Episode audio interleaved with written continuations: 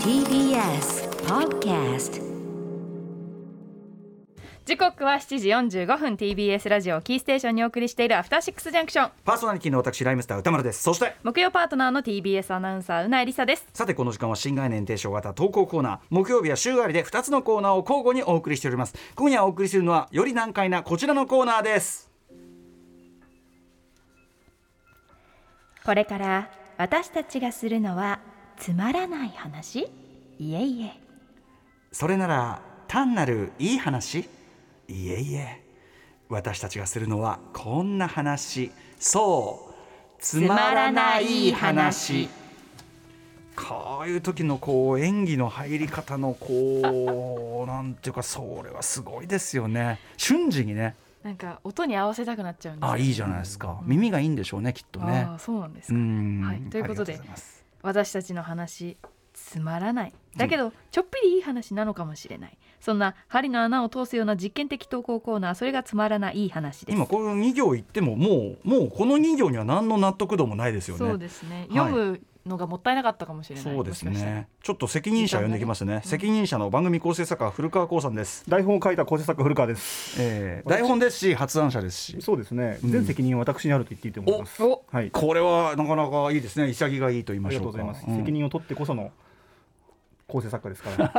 ね。なんて言おうかなって一瞬考えたんだけど、別にいいかと思っ責て。任を取ってこそそのの国に対して。うん構成作家が責任取ってくれるんだ、責任を取ってからのなんか男いや男って感じでもないしなとか男って今時ねうんそうそううん大人あ大人でもないしなその瞬瞬がはい今一瞬のあのまとまり短い短い時間でいろんな思いが巡ったええ普通の着地というかああーメールに行けってさ、はいでうんこのコーナー短文のメールが非常に多いんですけども短文あはい短いね、うんはい、いや実はね長編のメールもいっぱい来ておりまして、はいはい長編ならではのちょっとね色っぽい感じもありおつうつ意外なオチが待っているなんだという意外なオチというか締めが待っているこんなメールを今日うわわかりましたご紹介してください私が読ませていただきますラジオネーム「君に降る雨はいつも輝いている」さんからいただいたつまらない話学生時代に大学に併設されている図書館で資料室の資料整理のアルバイトをしていました、資料室は薄暗い部屋で小さい明かり、うん、小さい明かり取り用の窓が一つあるだけ、ん整理が一段落した時私は好奇心が湧いてきて椅子の上に立って小さな窓を覗き込みました、うんそっかそっかちょっと上の方に小さな窓があるんだはいはいはいはいねはい普通はだからこうなんか見るようなとこじゃない小さいやつなんですね、はいはいは椅子の上に立って小さな窓を覗き込みましたするとそこは体育館の裏側あらなんだこんな感じかと窓の景色から目を外そうとしたら一組の男女が手をつないで現れたのです何やら楽しげに会話をしているアベック、このアベックこのアベまずアベックアベックですねアベックってもう通じない可能性ありますよね、私世代もう使ってなかったですあそうですか、はい、私世代の千駄木のガキはもうあのアベックっていうかそのねカップルを見かけると、はいアベックンアベックン死後アベックいきますよ、こう裏体育館の裏の景色、はい裏側をはいちっちゃい窓から覗いたらそこに、はいはいえー一組の男女が手をつないでもう情景が現思い浮れかた、ぶうん何やら楽しげに会話をしているアベックこのアベック何をしたと思いますキスを始めたんですよ最高学府である学大学の校舎内でキスですよかくいう私は人生において生で見る初めてのキスあーでもまあこれは学校が教えてくれないアベック交際学だと割り切り、 まあ、 真面目に見学することにしましたうんこの日一番驚いたのはアベックのキスの長さアベックがキスしている、えー瞬間気づいたら私は一緒に息を止めていたのですが 一緒一緒に息を止めていた私の方が先に息継ぎをしてしまいましたよああのアベック水泳部ですか ね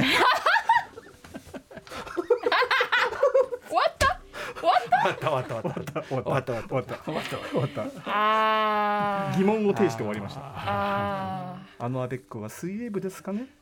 という疑問で終わりました当時の気持ちかなまあでもそのアベックはキスしながら息してたんじゃないですかそうだと思うんですよ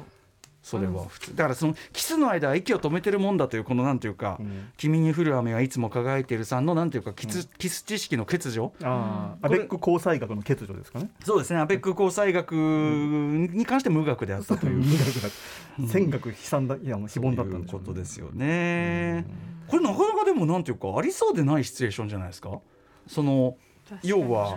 う窓が多分小さいから、うん覗いてるとはバレない至近距離でえ体育館の裏、たま体育館ラの裏側ってまずさ裏側のだけだってそんなはいはいは覗ける場所ないじゃん、近くでからこそ近くだからこそ体体育館の裏で注意するわけうんうんうんでだからその小さい天窓みたいなものはもう、あの感情に入ってないからこそなんだそうだかよらねあのパッてこう見ると、んうんパッてこうもしアベックが片側こうチューってしてて目線がプッと斜めに行くとその上の四角い窓にギラギラの目が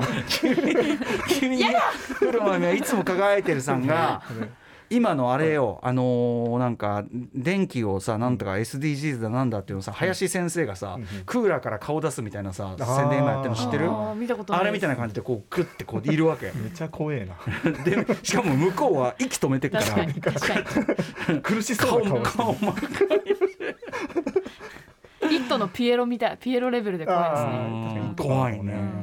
これはこれはまあ確かにうん面白いですけど面白い面白いけど、うんそのなんていうかなうんすげえ面白いっ